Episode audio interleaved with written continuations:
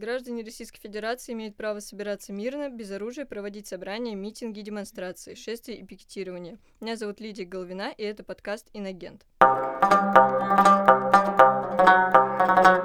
Сегодня я хочу поговорить о праве на свободу мирных собраний с Александрой Баевой, правозащитником и сотрудником ОВД-инфо, и с Самредином Раджабовым, фигурантом московского дела. Привет. Всем привет. Йоу. А, во-первых, я хотела бы вас спросить, э, что значит московское дело именно для вас, что оно изменило в вашей жизни? Появились ли, возможно, какие-то страхи или были приняты какие-то важные решения? Ну, так я фигурант, бывший фигурант уже. Вообще для меня тюрьма это позитивная история на самом деле. В моем-то случае. Это очень нестандартный ответ. Да, я, я там типа, ну, я не страдал. Я жил как жил. Вот. Был какой-то страх, когда я вышел, была паранойя у меня иногда, что вот-вот сейчас кто-нибудь залетит. Да и в тюрьме мне говорили, вот сейчас тебя выпустят, короче, потом через пару недель тебе наркоту подкинут, что-нибудь такое, за тобой будут следить. Была какая-то паранойя. У нас, ну вот прям сейчас у меня полностью вот типа спокойствие. Но неспокойные люди, с которыми я снимаю квартиру. Угу. Они думают, что начнутся обыски, и им будет некомфортно. Ну, это не беспочвенные страхи, наверное, все таки А для тебя, Саша? Ну, Вся эта московская история для меня связана с большим количеством работы. А, к счастью, ни один из моих подзащитных, которых я защищала в судах по административному правонарушению, в итоге не стали пока что, по крайней мере, фигурантами московского дела, поэтому я бы сказала, что это просто очень большой для меня опыт и в юридической сфере, и в принципе в работе, поэтому к счастью, меня саму московская история не затронула, ко мне не приходили с обысками, меня не задерживали, ни в чем не обвиняли, вот поэтому... Угу. Я понимаю, да. Особенно август у нас очень тяжелый выдался, скажем да, так. У меня тоже не было обыска. Ну, ребята, держимся, все хорошо. Следующий вопрос у меня к вам. А вообще свобода собрания для вас не являлась никогда основной сферой деятельности, никак профильно вы с этим не связаны. Насколько я знаю, ты, соответственно, являешься рэп-исполнителем, а ты, Саша, у нас историк. И как вообще в какой-то момент решили либо выйти на митинги, либо начать защищать людей в судах? Ну, я на митинге начал выходить, когда ты уже смотришь на этот весь беспредел и понимаешь, что чем больше не выходишь, тем больше они будут творить беспредел. Тогда мы начали выходить. Я выходил вообще два раза на митинги. Угу. Вот так вот. Ой, моя протестная история гораздо длиннее. Мне было 15 лет, когда я вышла на первую акцию протеста. Это было зимой 2011 года. Тогда лично меня очень возмутили выборы э, в Государственную Думу. Вот это, вот это количество беспредела, каруселей, вбросов, от, абсолютно откровенных.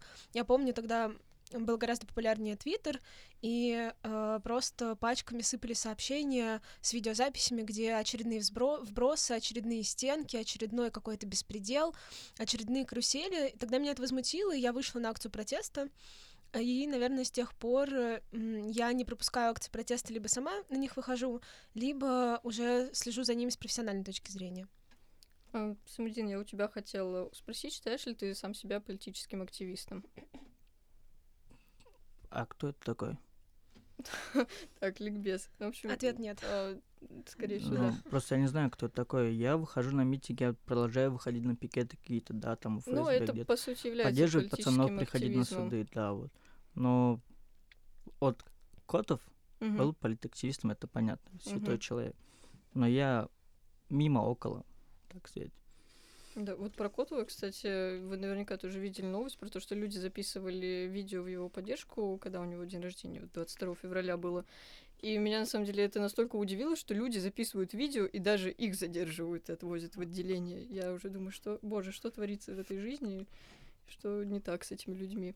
Я был вчера в Китай-городе, там Мгм. прям каждого второго ловили в автозак, хотя никто ничего не нарушал. Ну Вот. да, то есть э, настолько уже все действительно плохо. Э, Следующий у меня вопрос про общественное мнение. Мы уже затронули немножко его. Ну, соответственно, что у нас происходит в обществе? Поддерживают ли люди э, вот эту всю тему со свободой собраний, с митингами, или же наоборот? Знаешь, мне кажется, что для большинства не стоит вопрос так, как для нас, Мгм. для правозащитников. Про свободу собраний. Я думаю, что люди, которые выходят на акции протеста, им важнее высказать э, свое недовольство касательно совершенно других тем, ну, как правило, это экономических, которые так или иначе их затрагивают, да, или каких-то историй с беспределом, а не непосредственно про свободу собрания. Это мы уже на другом уровне совершенно говорим про то, что такая проблема существует, и про то, что надо как-то продавливать э, историю и законодательство mm-hmm. в том числе, да, чтобы не было таких массовых задержаний, как были этим летом. Люди в основном выходят по другим темам, я бы сказала. Но я думаю, ты имела в виду вообще про волну протеста, почему летом mm-hmm. так много выходило, сейчас меньше. Ну, не знаю, наверное, лето это был некий пик, да, когда вся эта история с выборами в Мосгордуму стала уже совершенно невыносимой и стала таким триггером, последней каплей, где люди уже вышли на всей этой волне недовольства, и Мосгордума не самая важная здесь история. То есть здесь и другие посадки громкие, экономические факторы, mm-hmm. и многие другие сошлись, ну вот, и вылились в такие громкие протесты.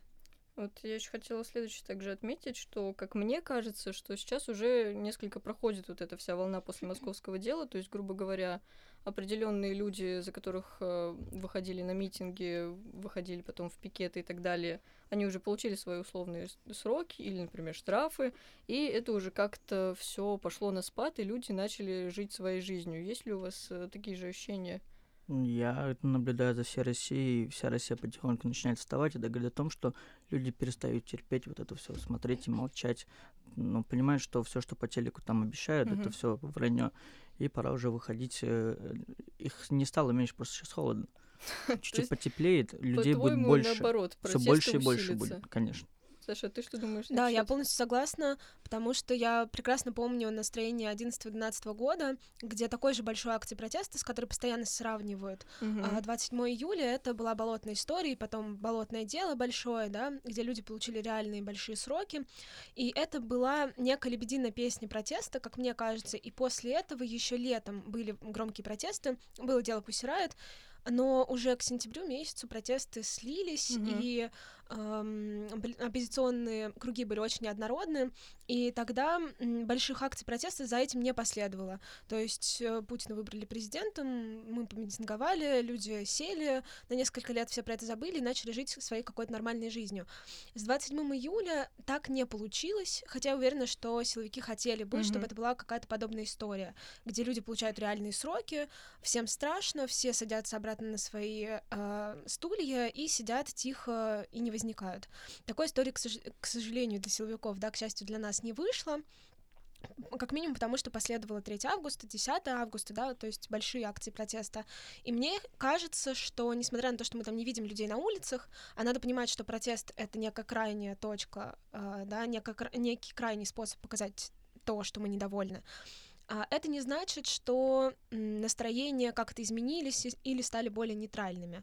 Мне вот кажется, что как раз-таки большое количество людей, наблюдая в том числе за московской историей, за вот всем этим беспределом, а, недовольны, понимают, что у них есть поводы и экономические, и политические быть недовольными, и, возможно, да, это связано с, и с погодными условиями. Вот скоро будут поправки в Конституцию вноситься, я думаю, что тут мы снова увидим достаточно большую такую протестную активность? Мне кажется, просто раньше можно было напугать тюрьмой. Вот mm-hmm. в этом году, ну, в прошлом году у них это не получилось. Я сидел в автозаке, ну, когда мы уже ехали в СИЗО, я, меняла Егор Жуков, Кирилл Жуков, Подкопаев, никто даже этого не боялся, мы это с улыбкой mm-hmm. воспринимали. Просто сейчас все понимают, что любой может заехать в любой момент. Смотрел на вот эти, эти, эти фиктивные дела, сфабрикованные, смешные. И надо выходить, чтобы как-то это остановить, и это единственный способ, как бы, война это, ну, не решение. Вот да. выходить, там что-то кидать, не рекомендую бутылки кидать. Абсолютно. Много личного опыта. Но на самом деле я все-таки вот сейчас э, немножко к своему личному опыту хочу перейти. Вот из всех дел, на самом деле, по московскому делу, меня как э, типа блогера больше всего впечатлило дело Владислава Синицы, потому что, ну, человек за, откровенно говоря, глупый твит заехал на пять лет в тюрьму. Я бы так не хотела. Меня тюрьмой напугать, к сожалению, можно. То есть, учитывая еще, какие у нас условия в тюрьме, что там происходит, когда разбираешь все эти жалобы в ЕСПЧ по третьей статье, такой нет, спасибо. И то есть на самом деле, мне кажется, у многих людей все-таки эти страхи есть. К сожалению, опять же таки. Ну, я бы хотела сказать, что, во-первых, третья статья — это условия содержания, во-вторых, проблема в том, что женские тюрьмы серьезно отличаются от мужских. Мужские есть хотя бы черные и красные, да, это в зависимости от э, сотрудничества с администрацией, а женские тюрьмы абсолютно красные, они абсолютно полностью сотрудничают с администрацией, там гораздо более жесткие условия, поэтому, конечно, женская тюрьма пострашнее будет, мне кажется. Ну, спасибо, Саша. Отлично. Это тебе на будущее. Да, можем заканчивать на этом, в принципе, пока не закрыли этот подкаст и меня. Следующая тема про работу с отделениями и работу в следственном изоляторе. Ну вот, ну, во-первых, конечно, начнем с отделения отделения полиции. Недавно была новость э, про то, как адвоката ОВД «Инфо» Дмитрия Захватова не пускали в отделение. И он в своем телеграм-канале писал, что адвокаты не розовые неженки Росгвардии, поэтому никакой чудовищной боли и жестоких моральных страданий от этих клоунов я не испытал. Ну, собственно, это, наверное, к тебе уже, Саш, такой вопрос э, про план крепость. Э, есть ли какие-то вообще проблемы в работе как общественного защитника и как адвоката в работе с ОВД? Да, безусловно, есть. План крепость — это когда отдел считает, что ему что-то угрожает, и полностью закрывает свои двери, в том числе для юристов, для адвокатов. То есть люди, которые находятся внутри, они полностью под властью, а, скажем так, работающих там сотрудников, и что с ними там происходит, непонятно. Юридическая помощь им не оказывается, несмотря на то, что она гарантирована Конституцией, гарантирована Конвенцией. Угу. То есть э, человек имеет право на юридическую помощь с момента, когда к нему, собственно, подошел полицейский, представился в идеале и сказал, что человек должен пройти в отдел по таким-то таким-то причинам. С этого момента любой гражданин Российской Федерации и не гражданин Российской Федерации имеет право на юридическую помощь. Сложность в том, что Сейчас в отделы после больших акций протеста не любят пускать защитников по разным причинам. Отделы, например, считают, что адвокат только помешает, угу. что... Подписать то, что надо им. Да-да-да, то есть э, это как-то усугубит ситуацию, а им придется на несколько часов дольше сидеть и оформлять все эти документы, uh-huh. вместо того, чтобы собрать быстро паспорта, да, и быстро всех переписать. А, и не пускают э, даже адвокатов. То есть я человек без адвокатского статуса, мне сложнее попасть uh-huh. в отдел, чем адвокату, потому что с меня требуют документы, а говорить о том, что есть 25.5 статья Кодекса об административных правонарушениях, где написано, что защитника может быть как адвокат, так и не адвокат, угу. да, что если люди ходатайствуют хотя бы устно о том, что они хотят видеть меня в качестве своего защитника, но лучше письменно, если но, но лучше письменно, да, а, это для сотрудников полиции не аргумент, поэтому приходится стоять и по несколько часов бодаться у отделов, угу. э, доказывать, что если вы меня пропустите, будет лучше, что люди будут готовы со, ну, со мной вместе подписать документы, что им так будет спокойнее. А, с адвокатами, адвокатам легче, потому что у них есть ордера, есть ну, удостоверение. Они не очень часто. Да, к сожалению, да. И так, перейдем к СИЗО уже непосредственно, потому что, понятно, наверное, с судами приходит огромное количество людей поддержать и все такое, и мне вот поэтому интересна уже другая сторона заключения, скажем так, каково это быть политическим заключенным именно в следственном изоляторе ВВС, и какая вообще разница между политическим заключенным и обычным заключенным? прям глобально никакой, просто э, чувака, чувак, который украл деньги, его засунут в хату на 20 человек, угу. а меня в хату на 4 человека. Приятно все ну, равно. Я-то сначала попал в хату на 20 человек, угу. ну, типа типичный таджик, давай там к своим. А потом меня перевели в большой спец с хорошим ремонтом. То есть отношение сотрудников, э, работников СИЗО, оно все равно другое будет? А, нет, отношение у них свинское ко всем. Угу. Там на эту ты кнопку нажимаешь, чтобы он подошел, по три часа их нету на этаже. Что Лю... за кнопка, прости? Ну, есть, типа, ну, сигналка, ну, когда у тебя там что-то случилось, угу. хате или там что-то надо, ты нажимаешь, он должен прийти по не знаю, по закону, не по закону, на каждом этаже должен быть хотя бы один продольный. Угу. Их нет вообще. Людей физически не хватает. Угу. И вот поэтому они берут взятки и тащат мне телефон. А... Давите колу. А в плане какой-то поддержки именно общественной, то есть э, насколько это чувствуется, насколько здесь большая разница также? А общественно в каком смысле? Ну, то есть люди там пишут письма полицейкам, еще что-то. Это очень прям греет. греет. Ты будто прям ты будто на свободе, ты общаешься с людьми, кто-то рассказывает там а, о каком-то цветочке, кто-то рассказывает, что ему девушка изменила. В моем случае так было, да. Mm-hmm. Вот Потом я через неделю ему написал, что вот у меня такая же история. Ну, не изменила, мы теперь расстался, вот. Весело.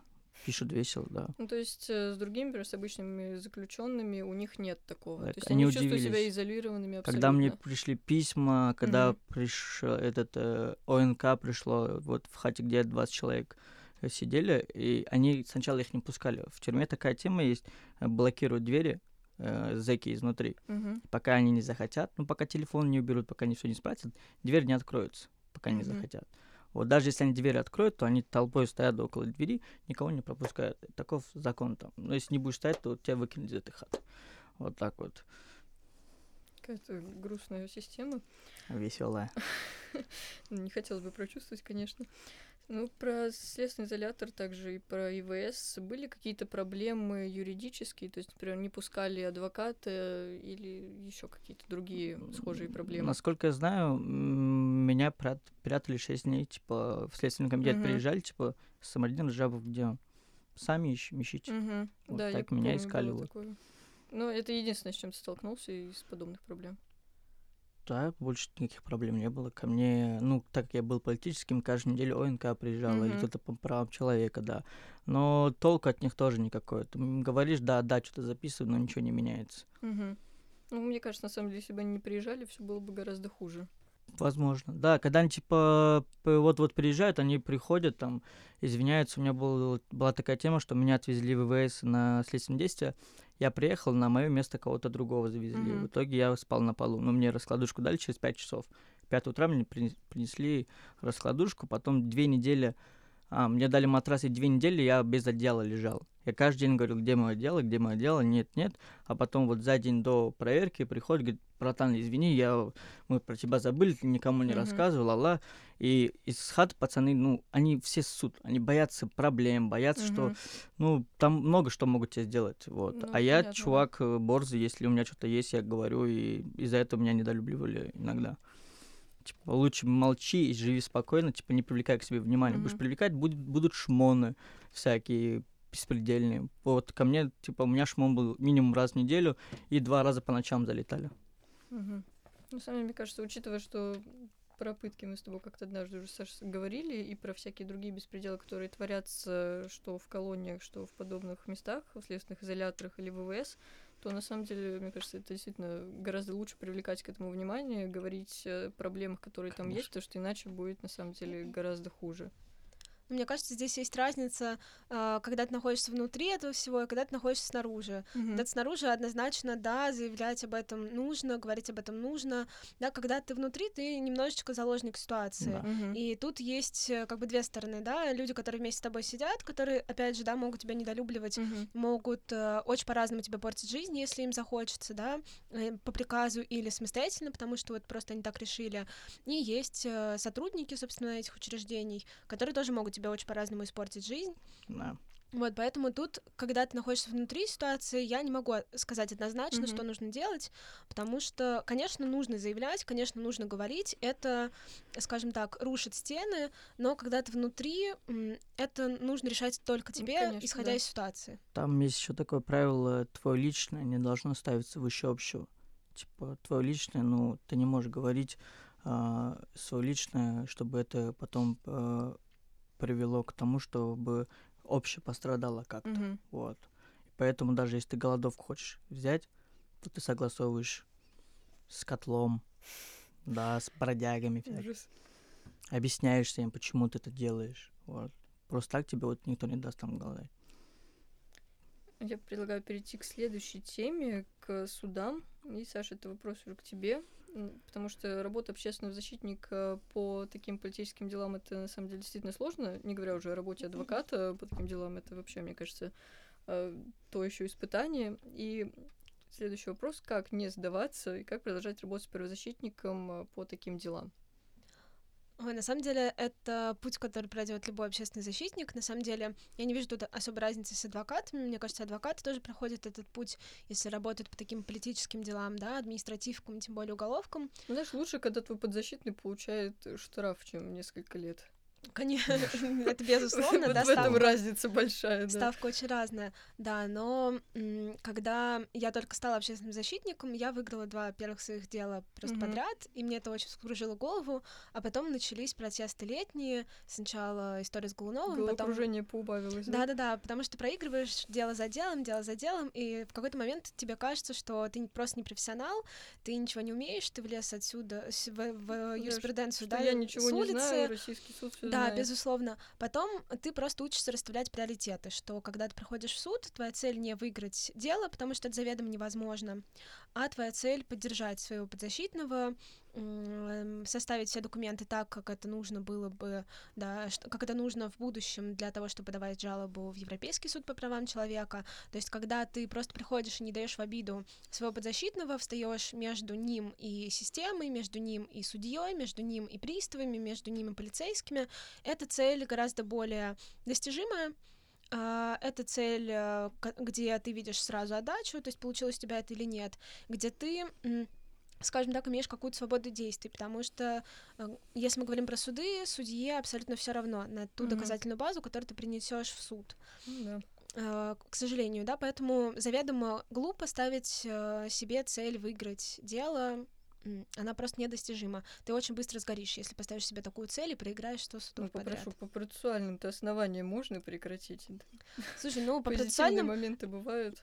Смотри, есть э, разные судьи, есть судьи, которые хотя бы на процессуальные моменты обращают внимание и закрывают дела, да, не оправдывают, а, но говорят о том, что мы закрываем дело, потому что Мгм. были какие-то процессуальные нарушения. Есть судьи, которые даже на это закрывают глаза абсолютно. Если мы вообще говорим про протесты, то статья 20.2, часть 5, статья, у которой есть всего три нарушения, три Мгм. нарушения, и большинство задержанных по этой статье летом 2012 Ничего из года этого не делали. да, безусловно. У меня такая тема тоже есть. Они мне задним числом вроде выписали штраф 10 тысяч. За По вот 18-й этой, да, год. статье тоже. Честно, даже не видел, но я помню, что я приезжал в Тверской суд, Мгм, мне сказали, «Ой, твой суд принесли, мы потом известим тебя, меня не известили. мгм. Потом пришла справка, что да. на тысячу рублей у меня штраф. Это тысячу рублей у меня сняли с карты. Но когда я заехал в тюрьму, как через какое-то время судебные приставы начали приезжать ко мне домой, что якобы я денег должен вот за тот Жесть. митинг за 18 года. Хотя я ничего не сделал. Я, я сам устал и сам сдался мусорам. Типа, ну, давайте меня заберите. Пацанам хоть что-нибудь расскажу. Ничего себе. Решили по всем статьям уже пройтись. Есть два кодекса. А вот сказать. насчет судов, сейчас такой момент, что главное оружие это огласка. Мгм. Вот мои подельники по московскому делу, большинство уехали, просто огласки не хватило. Мгм. То же самое, если бы за меня там Оксимирон не взялся, я бы заехал точно так же. Например, Кирилл Жук вообще ничего не сделал. Он ничего не сделал. Мгм. Вот. Вообще, я сначала думал, что он, он мой свидетелем будет. Когда я кинул бутылку, он рядом стоял. Мгм. Когда я его увидел в Следственном комитете, Ну, говорю, ну, всё. Свидетели по уголовным делам очень часто, да, становятся. Ну вот я полностью согласна, на самом деле. Вот Синица, про которого ты уже говорила, да, человек, за которого мало кто вписывался, если Да. можно так сказать, да, то есть Илья Азар, а, и спасибо ему за это большое, часто говорил про Синицу, что именно про него он хочет там и на митинге выступить, да, и у себя в Фейсбуке он писал много про него постов, а в целом я не видела бы какой-то большой поддержки именно Мгм. Синицы, хотя дело это не менее резонансное и не менее дурацкое, чем э, дело по 27 июля, абсолютно, потому что за слова никто и никогда не должен уезжать в тюрьму, тем более на такой серьезный срок. Мгм. А, по сути дела, Синица м, просто написала очень глупый твит, где два абсолютно рандомных сотрудника полиции увидели какую-то опасность для себя и своих Мгм. детей. Ну, я могу точно так же сказать, что любое высказывание Рамзана Кадырова про там, правозащитников э, лично мне кажется очень страшным, и почему тогда Рамзан Кадыров не уезжает в тюрьму на пять лет, да, а можно мы договорились, что мы можем говорить про Да, Рамзана Кадырова. Вот. Я- Мне всё равно Да, а когда все-таки Кадырова уезжает. упоминают. Он просто лайк не ставит. Кадыров не поставит? Да. У меня сейчас трек выходит, называется «Клик, лайк, репс, и ты уже в тюрьме». Так, не надо. Помни про красные тюрьмы. Так, все. Если бы каждый медийный человек, э, ну, с хорошим весом взялся бы э, за одного, да, ну, каждый медийный за одного, и все бы вышли. Мало кто бы поехал на срок. ну, серьёзно. Возможно, да. Ну, кстати, про Синицу еще хотела сказать, э, что есть же постановление ЕСПЧ. Я, честно, сейчас не назову фамилию, но там был тоже журналист, не тоже, просто там был журналист, который в сети высказался очень критически о деятельности сотрудников полиции, И СПЧ, собственно, сказал, что это критика, это окей. Ну, конечно, в словах Синицы я бы не называла, что это была критика, но тем не менее там не было никакого состава преступления, который у нас есть в Уголовном кодексе. Поэтому я вообще я в шоке от этого Я до дела, сих если пор- честно. Слушай, ну, смотри, на тебя тоже не было никакого правонарушения и преступления, тем более в твоих действиях. да, типа, кинуть сотрудник бутылку, полиции, который типа- испугался звона бутылки. А, но это же выглядело сначала по-другому. Я кинул бутылку. То, что я не попал, видел только я. А, с, там, Главное лишнего там, не да, там прикол, важно. прикол был в чем, что если бы оно было вот как бы вот просто какое-то касание, просто вот, вот мимо, вот чуть-чуть, это бы было уже нападение на него. Вот. Видео сначала было с одного ракурса, поэтому терпил и говорил, что вот он меня ударил там в шею, хотя бутылка ниже плеча прос- Мгм. проходит, вот. А когда ФСБ уже находит видео, он сразу прибегает, говорит, не, не, не попадал, там плечо болело. И, в общем, короче, звук меня ударило, короче, вот. И на суде я говорю, почему у вас четверо было, испугался один. Через три дня мне добавили еще троих. Помог Я помог следствию, да. Ужас, конечно. На самом деле, я когда читаю про все вот эти ситуации и по каким статьям и по каким составам сидят э, люди или осуждаются люди по московскому делу, это иногда кажется таким Просто, да. сюрреализмом, потому что как вообще, почему и зачем. Но давайте перейдем уже. Ну, ты сам уже немножко затронул тему с бутылкой и всем остальным. И была такая статья изначально, которая у всех шла, это массовые беспорядки. И на самом деле я даже в судах слышу очень часто от судей, то есть по административным делам, когда они говорят, вот у вас там массовые беспорядки были, очень часто сравнивают желтыми жилетами, и у тебя, как, а, можно сказать, действительно очевидца всех этих происшествий, хотела бы спросить, насколько это вообще релевантно и что на самом деле происходило. На самом деле происходило так, что выходят мирные люди, безоружные, и на них налетают ОМОНовцы с дубинками. Просто вот так. А желтый жилет это во Франции, да? да, да, который? да. Я смотрел видео, это если Это мы такое будем делать, да? это будет просто пиздец. Это мама, просто- прости, если, Если они звука, если они звука бутылки так испугались, обосрались, и трое мужиков взрослых говорят, что моральный вред он мне причинил. а Один говорит бутылка, другой говорит пакет с камнем, что-то там. Такую чушь несут, а прикинь, там, там же камень кидают в голову. Тут вообще это такое нельзя. Он не же у нас эти принцесски. Тебе гражданский иск, кстати, предъявили за моральный вред? Нет, я им даже деньги отправлял, не взяли. Я за моральный, типа, говорю, ну моральный вред, ну давай по пятерке каждому бухнет нормально. И благотворительность здесь просто. Косарекина. Я хотела еще про жестокость полицейских тоже сказать. В 2019 году митинги были не только в России, но и в Казахстане. И была такая новость, что от удара полицейского умер участник митинга. Во время несанкционированного митинга против транзита власти полицейский ударил человека по голове. Ну, на самом деле, это тоже очень-очень страшная новость, потому что, учитывая все, что происходило, всю жестокость, э, которую причем все как-то пытаются оправдать, э, мне кажется, такая ситуация у нас э, очень сильно не за горами. Особенно учитывая, что это Казахстан, это очень рядом с нами. Я начала стихами говорить, кстати. Вот так вот. Слушай, ну близость Казахстана еще ни о чем, конечно, не говорит. Ну, но знаешь, мы вообще-то морально, скажем так, очень близки с этой это страной. правда. А, да, но мне кажется, что Скоро Москва в это, принципе- во Владимир мы переименуем. слава богу, у нас есть уже такой город. Ну ничего, подвинется. А, Мне кажется, что такой сценарий, в принципе, возможен, потому что силовики чувствуют свою безнаказанность. Мгм. А вот даже если взять э, историю с московским летом в 2015 году, э, э, в 2019, извините, есть э, две истории, самые громкие, где, к сожалению, не удалось доказать э, необоснованное насилие со стороны полицейских. Это сломанная нога у одного архитектора, а, не вспомню сейчас имя. Его и- оштрафовали даже. да, его даже оштрафовали и сказали, что сломанная нога еще, кстати говоря, за два часа до акции это ок. А есть еще Дарья Соснова, Сосновская, да, фамилия, ам, которую полицейский ударил в живот, потому что сам споткнулся. А, Мне кажется, что эта история она до конца еще не исчерпана, и, наверное, это единственный вариант а, из всех, да, из э, всего того насилия, которое творилось в Москве этим летом, доказать какое-то насилие. Но в то же самое время прошло полгода, и сотрудники Следственного комитета и прокуратуры высказались, что все было в рамках нормы, все было в рамках И его полномочий. Да, и это вообще не мы ее ударили, а она сама что-то там. Мгм. Понимаете, то есть, когда ударила. власть э, на открытую вот такую вот жестокость говорит, что все окей, сотрудники полиции это чувствуют. Мгм. Знают они про конкретную историю или нет, этот ветер перемен, да, все равно как-то где-то ими чувствуется, понимается, и возможно, с политическими полегче, потому что э, такое откровенное насилие с ними не прокатывает по одной простой причине. Есть гласность, есть Мгм. люди, которые готовы поддерживать.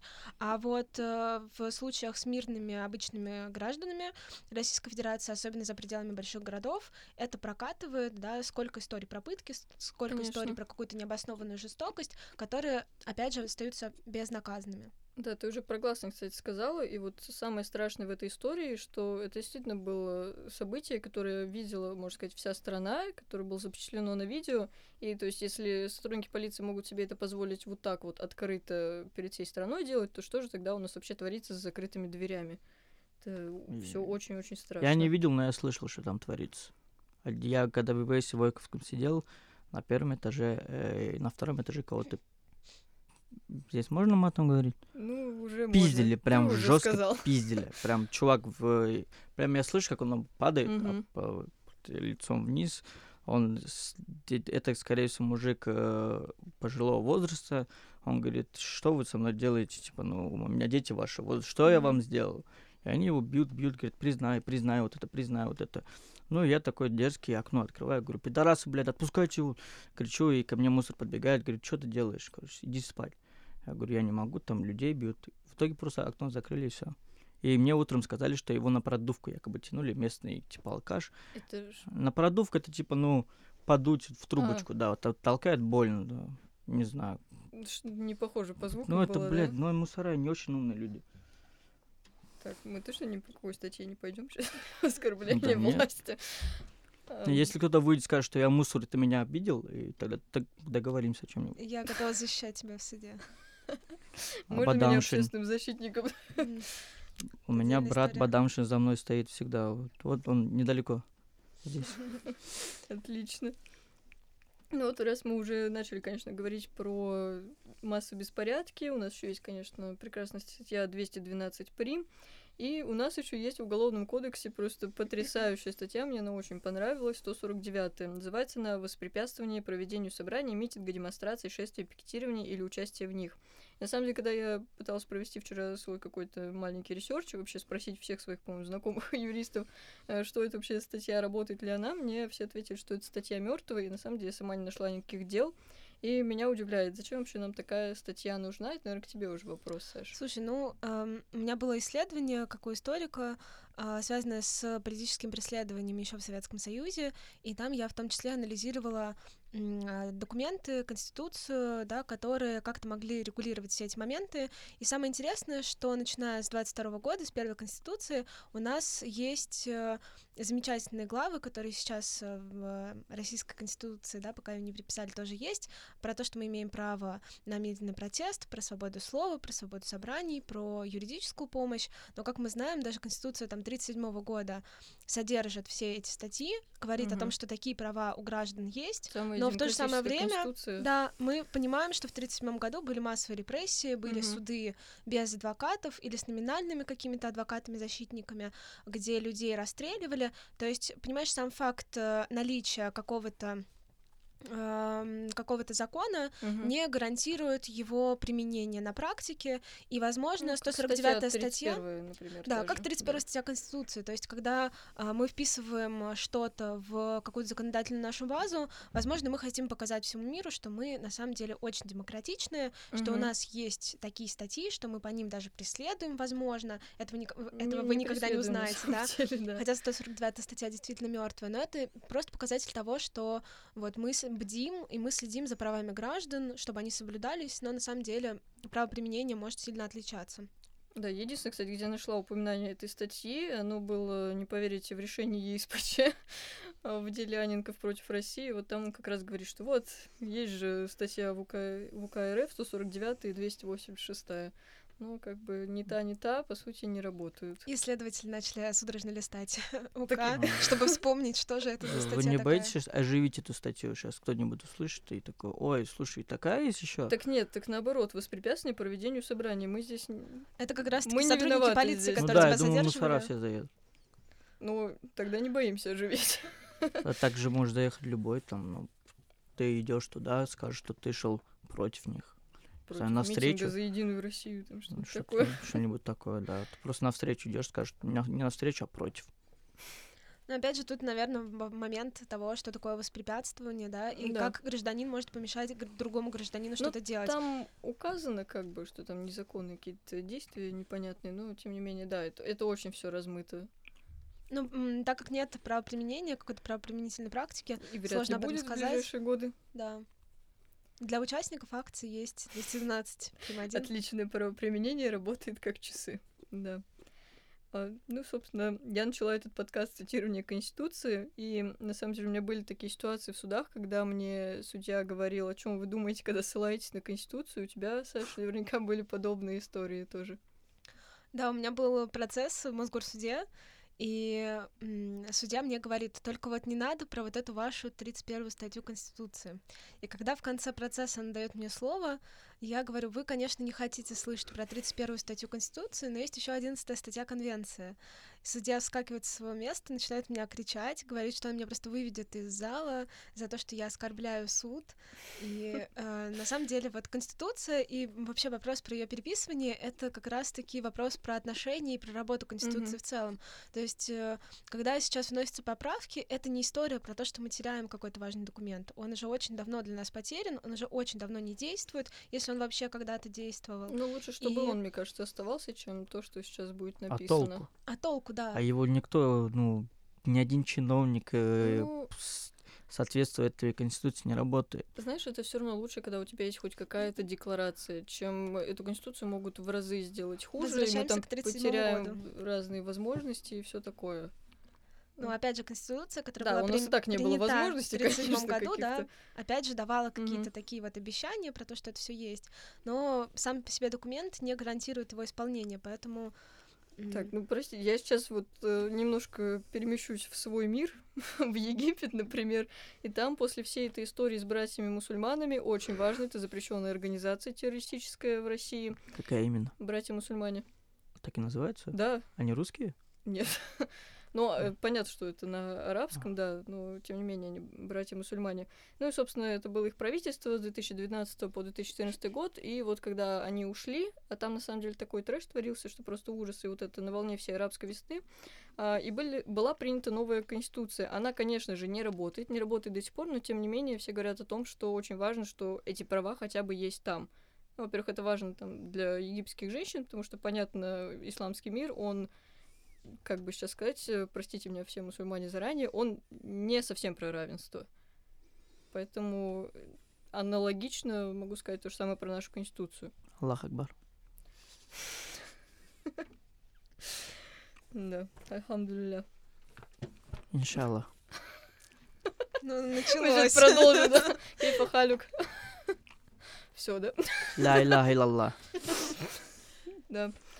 Соглы, так сказать. Анна Бихейр, шукран. Да, да, да. Так, все. Ты сейчас готова продолжать.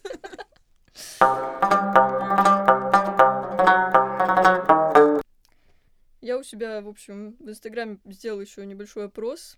А, То есть, какие темы интересно бы- были бы людям прослу- послушать про свободу собрания, и мне задали такой вопрос. Имеет ли народ право на революцию? То есть, если мы говорим про мирные протесты, сейчас очень-очень опасно будет, то имеет ли народ э, право на какое-то насильственное вооруженное восстание? Кто, кто Ну, готов это- это- отвечать это на тако- это? Это такой же вопрос, имеют ли мусора право бить людей вот так безнаказанно, до беспределу. То же самое, ну, не имеешь, но рано или поздно, если они будут вот так, знаешь, типа, ну, какой привет, такой ответ. Рано или Мгм. поздно у людей просто кончится терпение, и это случится. К сожалению. Не хотелось бы этого, вот, честно. Конечно, не Я хотелось мог- бы, да. могла бы сказать, что я, в принципе, против Мгм. какого-то насилия, как со стороны протестующих, так и со стороны сотрудников полиции. А, ну, если обратиться к истории, то на самом деле такое право на протест, оно, в принципе, было если говорить о Византии, то в Византии было понятие тирана и тирании, и если граждане считали, что Византия — это очень правовое государство, если кто-то не, не знает, а, если граждане считали, что их правитель превратился в тирана, и mm-hmm. вся его политика абсолютно вот э, такая политика тирана, э, он действует в ущерб своего государства, то они имели право на то, чтобы свергнуть тирана и поставить на его место mm-hmm. другого человека, который, по их мнению, был бы достоин, более достоин, чем тот, кого они объявляют тираном. И византийская история знает много таких примеров, где граждане, граждане mm-hmm. вооружались и шли свергать, значит, правителя, который не то чтобы хороший или плохой, да, мы не про эти категории, а про то, если правитель действует не в интересах уже своих граждан и своего государства. Хотя в Византии тоже было много таких проблем. А вот что касается скажем так, э, какого-то протеста, э, который из мирного переходит в какие-то массовые беспорядки. Ну, начнем с того, что 27 июля массовых беспорядков mm-hmm. никаких не было. А во-вторых, ЕСПЧ уже высказывался по поводу массовых беспорядков в контексте болотной истории, болотного дела. И для понимания того, что такое массовые беспорядки, важно понимать э, их причину. Если граждане берут в руки оружие, переворачивают машины и поджигают, не знаю, покрышки, и начинают бить сотрудников полиции, это массовые беспорядки, да, громить магазины и прочее, прочее. А если сотрудники полиции избивают мирных граждан, как это было на, болот... на Болотной площади, да, в 2012 году, и то, что происходило 27 июля, когда сотрудники полиции абсолютно безнаказанно, да, избивали граждан на улицах, а, и граждане как-то ответили, ну, в нашем случае там это кинутая бутылка, условно говоря, да, но это могли бы быть и более жесткие истории. Ну, mm-hmm. в 2012 году многие... Это странный эпизод, да, где якобы кидали камни в сотрудников полиции. Mm-hmm. Там не совсем понятно, была ли это провокация или это были действия протестующих. Но тем не менее, да, если сотрудники полиции сбивают граждан, и граждане на это как-то реагируют, то это нельзя считать массовыми беспорядками. Это реакция на неправомерные действия властей. Угу. Ну, да. ты, кстати, упомянул уже про Византию. Я не могу пройти мимо, опять же, таки исламского мира. И там э, есть, ну, не совсем право на революцию, но тем не менее, если какой-то руководитель государства, например, халиф, э, как-то неэффективно исполняет э, свои обязанности, то ему тоже могут своеобразный импичмент объявить. Ну и, например, тоже вот в Исламской Республике Иран, а если аятолла также как-то неэффективно исполняет свои обязанности не в интересах государства, то он тоже может быть смещен. То есть там это даже прописано в Конституции. В Иране очень важно. Так что в Византии и в исламе все гораздо проще. Положенцы в тюрьмах такая же тема. Например, в смысле? Ну, если он, типа, не умеет договариваться с администрацией, чтобы, например, я в карцере, да, угу. чтобы мне еда спускалась, чтобы сушняк спускался, чтобы телефон спускался, то значит он неправильно сидит на своем месте. И пусть уебывает. Мы же платим бабки. Ну, не платим, мы скидываемся. Все скидываются. Поговорили немножко, да. Ну да, в разные ситуации, мне кажется, хороший Где-то есть справедливость есть просто. Угу. Ну, не со свободой собраний, конечно. Вот, э, кстати, в 2019 году, можно сказать, что была маленькая победа в плане разрешения проводить собрания. Конституционный суд высказался об установленными властями Республики Коми запрет на проведение массовых мероприятий в местах, находящихся в радиусе 50 метров от входа в здание органов госвласти местного самоуправления, которые выходят э, за пределы законодательных полномочий регионов. Но, насколько я знаю, это, конечно, не единичный случай, и вот я хотела бы, чтобы ты, Саш, прокомментировала это как-то. А почему именно в 2019 году на такой волне запретов э, выходов на митинги, собрания происходит, э, с другой стороны, вот такие вот э, выпускаются такие решения Конституционного суда. Ну, мне хочется верить, что Конституционный суд иногда выполняет свои прямые обязанности и следит за тем, чтобы Конституция соблюдалась, и чтобы она работала. А... Очнулся пару раз, да, вот здесь и с делом Котова. Да-да-да. А, но мне кажется, что на самом деле это очень хорошая практика, потому что в противном случае местное самоуправление может принимать любые законы, которые mm-hmm. будут ограничивать 31 статью Конституции. И эм, это плохо по одной простой причине, да, когда мы говорим, что мы не можем митинговать там рядом со школами, рядом с больницами, рядом с пекарнями, рядом с чем-нибудь еще, то получается, что в центре города митинговать не получится вообще нигде, mm-hmm. никак и ни у кого. И не только про какую-то оппозицию речь, но и про э, тех, кто поддерживает нынешнюю власть, то есть проводить какую-то массовую акцию э, не получится по одной простой причине, если это не какая-то большая площадь, где рядом действительно нет никаких школ, больниц, чего-то еще. Да-да-да. Вот, а как правило, в маленьких городах таких площадей э, не очень много, да, или они не такие большие, как э, нужно было бы для массового, для массовой акции протеста. Тем более, если это какой-то марш или шествие, то организовать акцию протеста, которая бы не нарушала ни одно из э, этих положений местного самоуправления, оно бы не получилось никогда. Поэтому я думаю, что тут э, Конституционный суд бесконечно прав, что э, отменяет подобные самодурские решения местных властей. Мы с тобой как-то уже говорили еще про свободу собраний, и ты как-то упомянула про возможный запрет митингов на территории Москвы. Можешь это тоже как-нибудь прокомментировать? Ой, да, сейчас, э, особенно после лета 2019 года, был законопроект, пока что он только в головах, но он уже обсуждается, это говорит о том, что... Скорее всего, возможно, будет. Нет, но о том, что такая мысль где-то вертится в верхах, да, и о том, что это может вылиться в реальный законопроект, mm-hmm. который будет принят и очень очень быстро Государственной Думой, 300 с лишним голосов за, 0 против, а, где говорилось о том, что в Москве в принципе нельзя на всей ее территории проводить акции протеста. Потом законопроект э, подумал, да, люди, которые его придумали, э, решили, что все таки должно быть, э, должны быть такие места, и предложили mm-hmm. два гайд-парка, один Сокольников, второй, честно говоря, даже не знаю где, где-то тоже в Москве в каком-то из парков. И это делает эм, ситуацию, где в центре города невозможно никак выразить э, свой протест. Проблема в том, что это прямое нарушение 31 статьи Конституции и 11 статьи Конвенции. То есть получается, что граждане вынуждены куда-то уезжать, да, за пределы угу. города, чтобы где-то там в лесу выразить свой протест. Это, да, это радикально неправильная история, и я рада, что пока что она просто обсуждается, но не выносится на какую-то повестку. Э, последний вопрос, э, который я хотела бы вам задать, э, вам обоим. Очень часто я слышу о том, что митинги неэффективны. Зачем вы ходите вообще на эти протесты, если протестами, по сути, ничего невозможно добиться? Так вот, вопрос, нужна ли нам свобода собраний? Безусловно, да, по одной простой причине.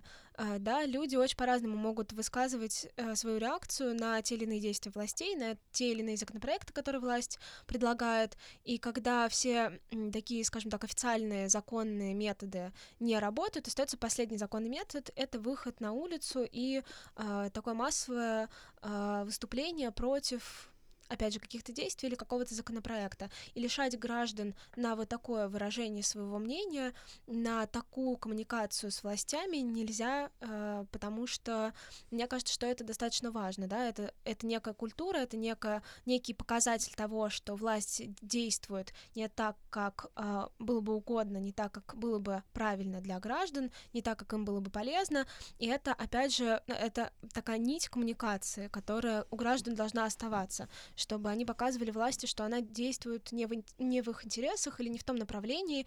И, к сожалению, в России протесты воспринимаются как что-то плохое. Mm-hmm. Когда люди выходят на, на акции протеста, это они лодыри, они ничего не делают, или наоборот, они там что-то портят.